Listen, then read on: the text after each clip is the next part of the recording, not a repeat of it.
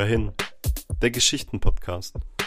Folge 4: Die Seelen der Intrige und Rache.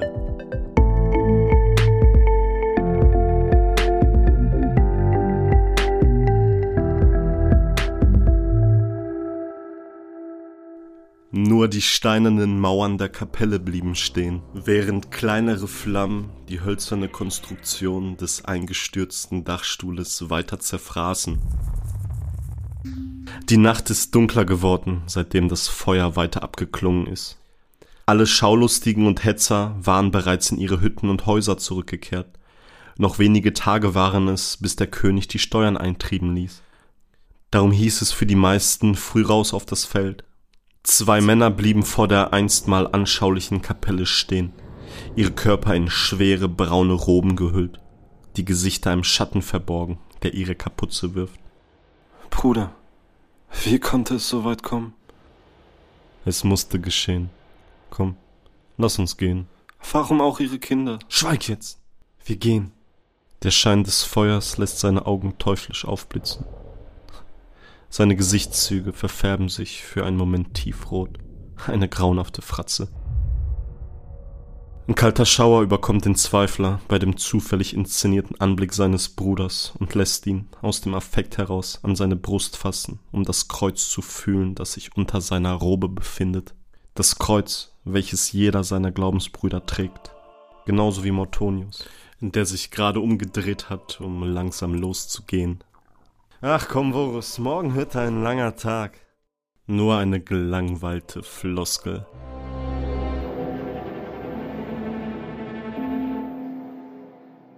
Mehrere Straßenzüge weiter in einer alten Hütte dreht sich eine von der Sonne und Arbeit gezeichnete Frau unruhig auf ihrem Strohbett hin und her.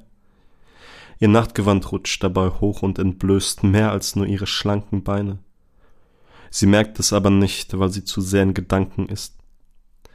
In beabsichtigter Unabsichtlichkeit stößt die Frau ihren daneben liegenden Mann mit dem Ellenbogen wach. Er wuchtet seinen von der Feldarbeit geformten Körper zu ihrer Seite. Blitzartig wird sein zunächst grimmiges Gesicht zu einem erfreuten Lächeln gewandelt, als er sieht, welche vermeintliche Überraschung ihm der Mondschein präsentiert.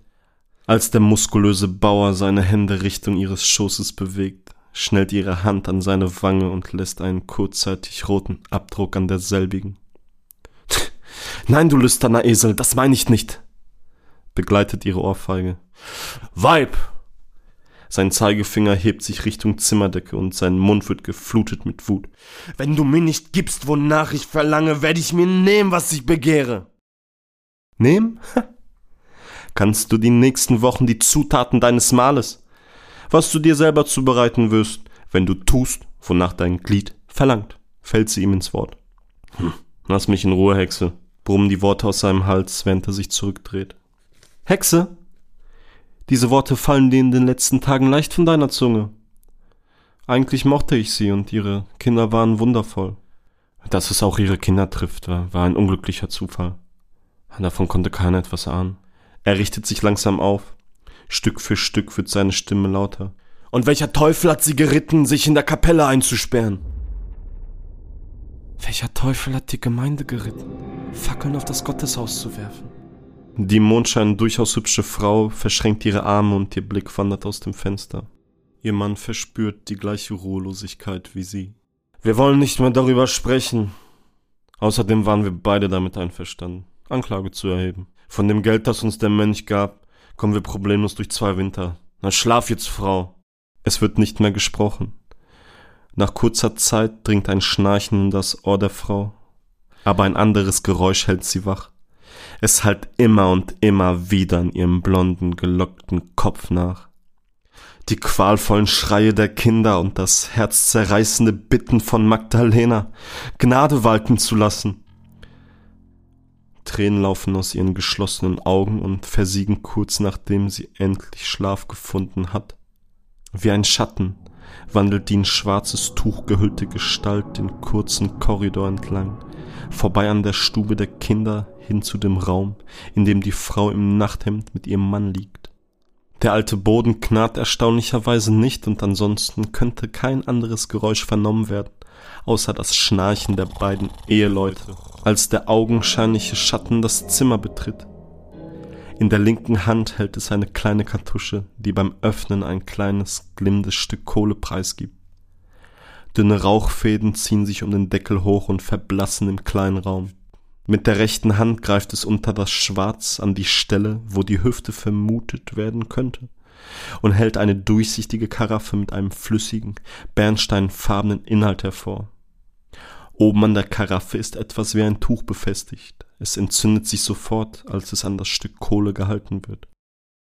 Der Schatten schleudert das Gefäß an die Wand über das schlafende Ehepaar.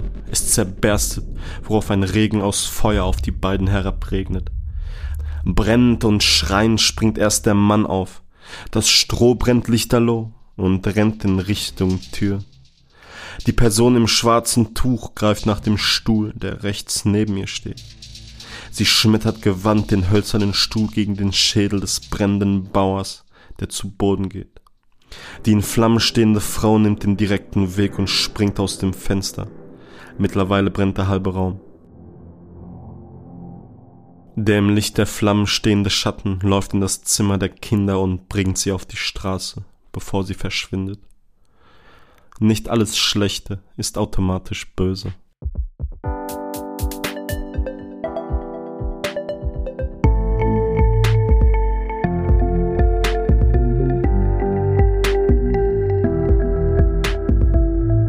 Ich hoffe, es hat dir gefallen und wenn ja, dann lass doch gerne ein Abo da.